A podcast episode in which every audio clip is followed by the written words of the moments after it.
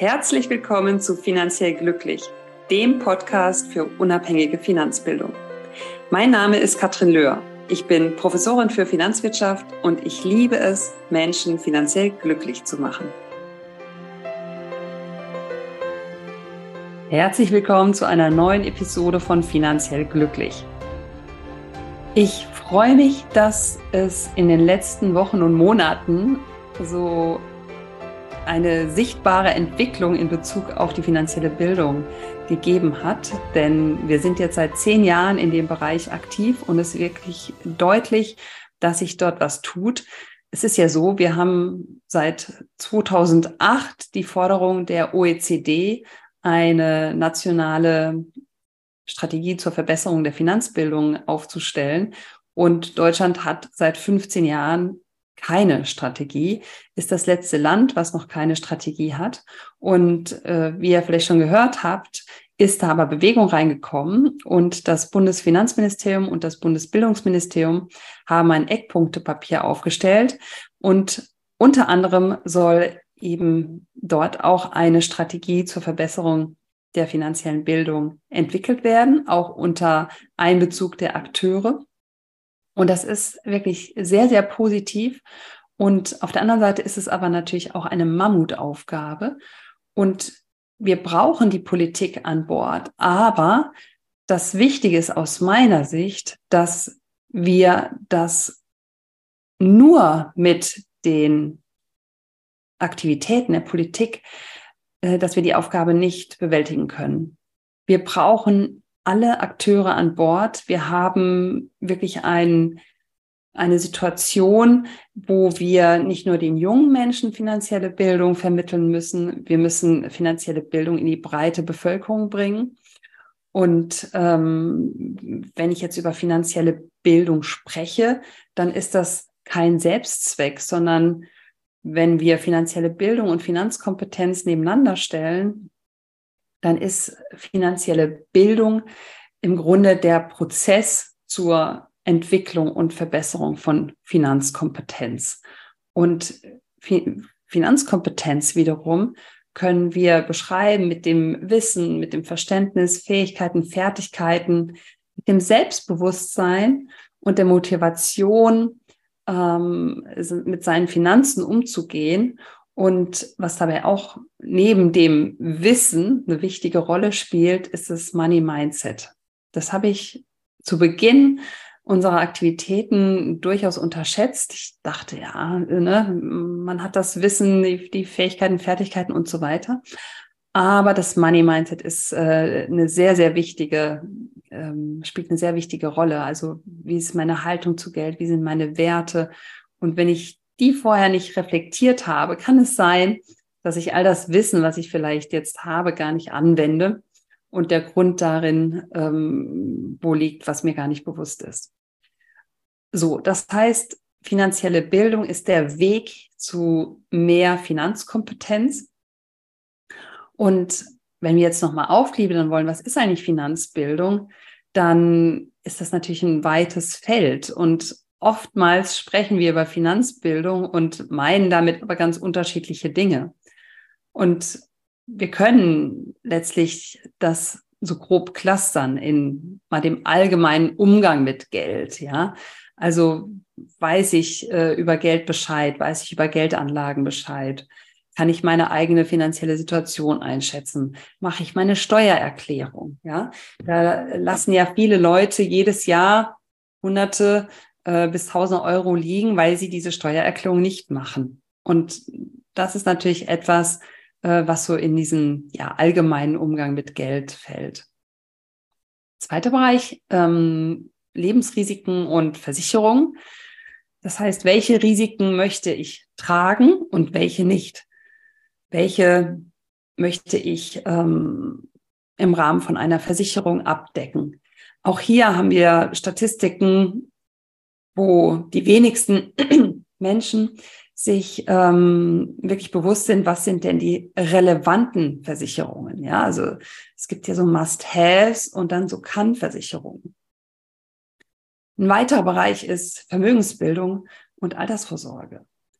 Und da geht es natürlich gerade in der heutigen Zeit drum, dass ich weiß, was ist ähm, eine negative Rendite. Also weiß ich, wie ich im Grunde auch mich arm sparen kann, wenn ich auf ähm, Risiko grundsätzlich mal verzichte. Ja, also wie kann ich da letztlich beispielsweise meine Rentenlücke schließen? Ähm, wie kann ich Vermögen aufbauen? Wie kann ich ähm, meine Altersvorsorge planen? Und dann ist da natürlich noch ein Bereich Schulden und Kredite. Es gibt gute und schlechte Schulden. Und ähm, das im Grunde für sich zu entscheiden. Konsumschulden sind häufig dann eben die Schulden, die mich in die falsche Richtung äh, treiben und die mich wegtreiben zu Vermögensaufbau ähm, oder einer soliden Finanzsituation, während ich natürlich Schulden auch clever einsetzen kann, um meinen Vermögensaufbau nach vorne zu treiben. Hat immer alles mit Risiko und Rendite zu tun. Es gibt nichts umsonst, sollte immer informiert und bewusst sein. Aber das sind im Grunde so die Bereiche im, in der finanziellen Bildung. Und jetzt merkt man schon, das ist so vielschichtig. Da sind vielleicht auch unterschiedliche Akteure dann die richtigen Ansprechpartner. Und ähm, was mich auch noch sehr wundert, ist, wenn die Aussage kommt, ja, wir machen Finanzbildung in Schulen, dann wird es erstmal immer alles total positiv bewertet, egal wer es sagt. Und der Qualitätsgedanke dahinter kommt aus meiner Sicht viel zu kurz. Das heißt, wir brauchen finanzielle Bildung, ja, wir brauchen finanzielle Bildung auch für verschiedene Bevölkerungsgruppen. Das heißt nicht nur für die Jungen, aber egal wie, es ist sehr, sehr wichtig, darauf zu schauen, was ist denn diese Finanzbildung? Einmal thematisch und einmal aber auch in Bezug auf die Qualität, weil dort haben wir ganz klare ähm, Kriterien, die wir ansetzen können, wenn wir ähm, feststellen möchten, ob wir ja qualitativ hochwertige finanzielle Bildung vermitteln oder in die Schule lassen oder in uns Unternehmen lassen oder eben nicht. Und wenn wir das im Grunde im Rahmen der nationalen Finanzbildungsstrategie wirklich berücksichtigen. Also zum einen die Einbindung der verschiedensten Akteure, zum anderen die Berücksichtigung der unterschiedlichsten Bevölkerungsgruppen und dann eben auch noch die Sicherstellung der Qualität, dann sind wir auf einem guten Weg. Und wenn wir im Grunde nur aus einer Richtung kommen oder nur eine Thematik berücksichtigen, dann werden wir damit nicht weit kommen, weil einfach die Aufgabe so groß ist und damit auch groß gedacht werden muss. Und ähm, wenn wir jetzt nochmal darauf eingehen, dass, dass verschiedene Stakeholder im Grunde notwendig sind, dann haben wir da ja ganz unterschiedliche. Also eine wichtige Gruppe sind die Eltern beispielsweise, weil wirklich auch feststeht, dass ähm, in ganz vielen Fällen die Prägung in Bezug auf Geld durch die Eltern stattfindet. Das heißt, alle Eltern können sich jetzt mal fragen, was gebe ich denn meinem Kind mit? Habe ich vielleicht auch selber genügend Ressourcen im Sinne von Wissen, im Sinne von ja Einstellung, die ich wirklich dann auch ähm, meinem Kind dazu mitgeben kann? Ähm, wie sprechen wir in der Familie über Geld? Ähm, gibt es Taschengeld? Würde ich immer empfehlen. Ähm, und zwar durchaus auch ähm, angelehnt an die Empfehlungen, wenn es irgendwie finanziell möglich ist. Weil je älter das Kind, desto mehr sollte es zur Verfügung haben, damit es auch Fehler machen kann, die eine größere Tragweite haben, als wenn man 10 Euro wechselt. Ja? Und es geht da nicht darum, ja, ich, ich zahle ja alles für das Kind. Es geht eher darum, äh, zu schauen, dass das Kind schrittweise in die Unabhängigkeit kommt, in die Selbstständigkeit kommt und ähm, dass es nicht die ersten richtig großen Fehler machen kann, wenn es dann 18 ist, weil dann können die Folgen natürlich schon enorm sein, weil dann kann natürlich jedes Kreditgeschäft abgeschlossen werden, jeder Ratenkauf und so weiter und so fort. Das heißt, die Gruppe der Eltern ist aus meiner Sicht da sehr, sehr wichtige. Nehmen wir mal eine ganz andere Gruppe, die Gruppe der Finanzdienstleistungsbranche.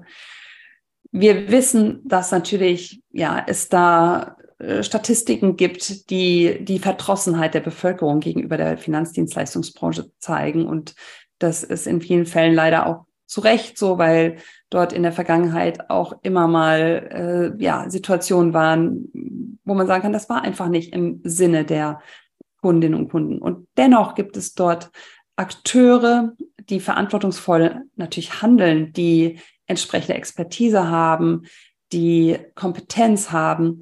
Und das Einzige, was aus meiner Sicht da natürlich unbedingt notwendig ist, ist, dass dort unabhängig agiert wird. Also wir brauchen die Player, die ernsthaft an Finanzbildung interessiert sind, die das nicht als verlängerten Vertriebsarm sehen.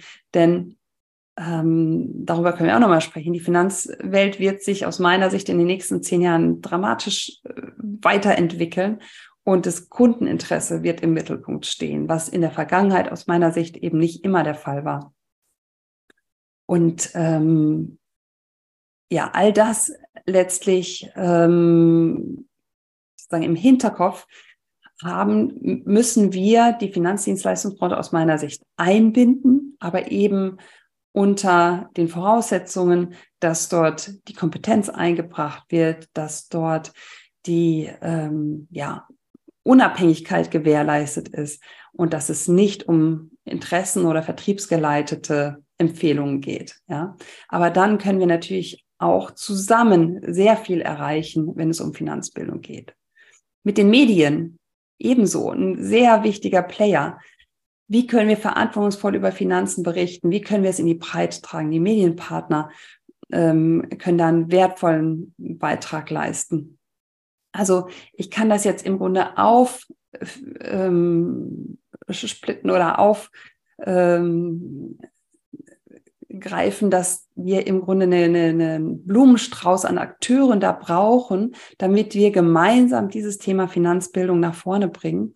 Und ähm, wir selber haben ja auch im, im Bereich Unternehmen sehr wertvolle Partner, die sagen, wir möchten das gerne für unsere Arbeitnehmerinnen und Arbeitnehmer anbieten. Und ähm, das ist letztlich für alle ein Gewinn. Und diese Multiplikatoren, die brauchen wir, wenn wir im Bereich der finanziellen Bildung wirklich etwas bewegen wollen. Und ich bin sehr dankbar, dass es ähm, in all den genannten Bereichen, was jetzt nur eine kleine Auswahl ist, schon sehr, sehr wertvolle Partner gibt. Und alle, die sich da weiter engagieren möchten, lade ich ein, äh, sich zu melden, denn gemeinsam können wir einen richtigen Unterschied machen. Es geht nicht um Finanzbildung an sich, es geht darum, was passiert, wenn Finanzbildung nicht da ist. Und das hat ganz viel mit Gesundheit zu tun, das hat ganz viel mit Chancengerechtigkeit zu tun, mit äh, Bildungsgerechtigkeit.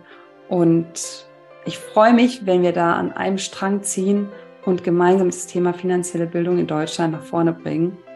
Und äh, damit verbleibe ich mit allem besten Wünschen und äh, sage bis bald. Ciao.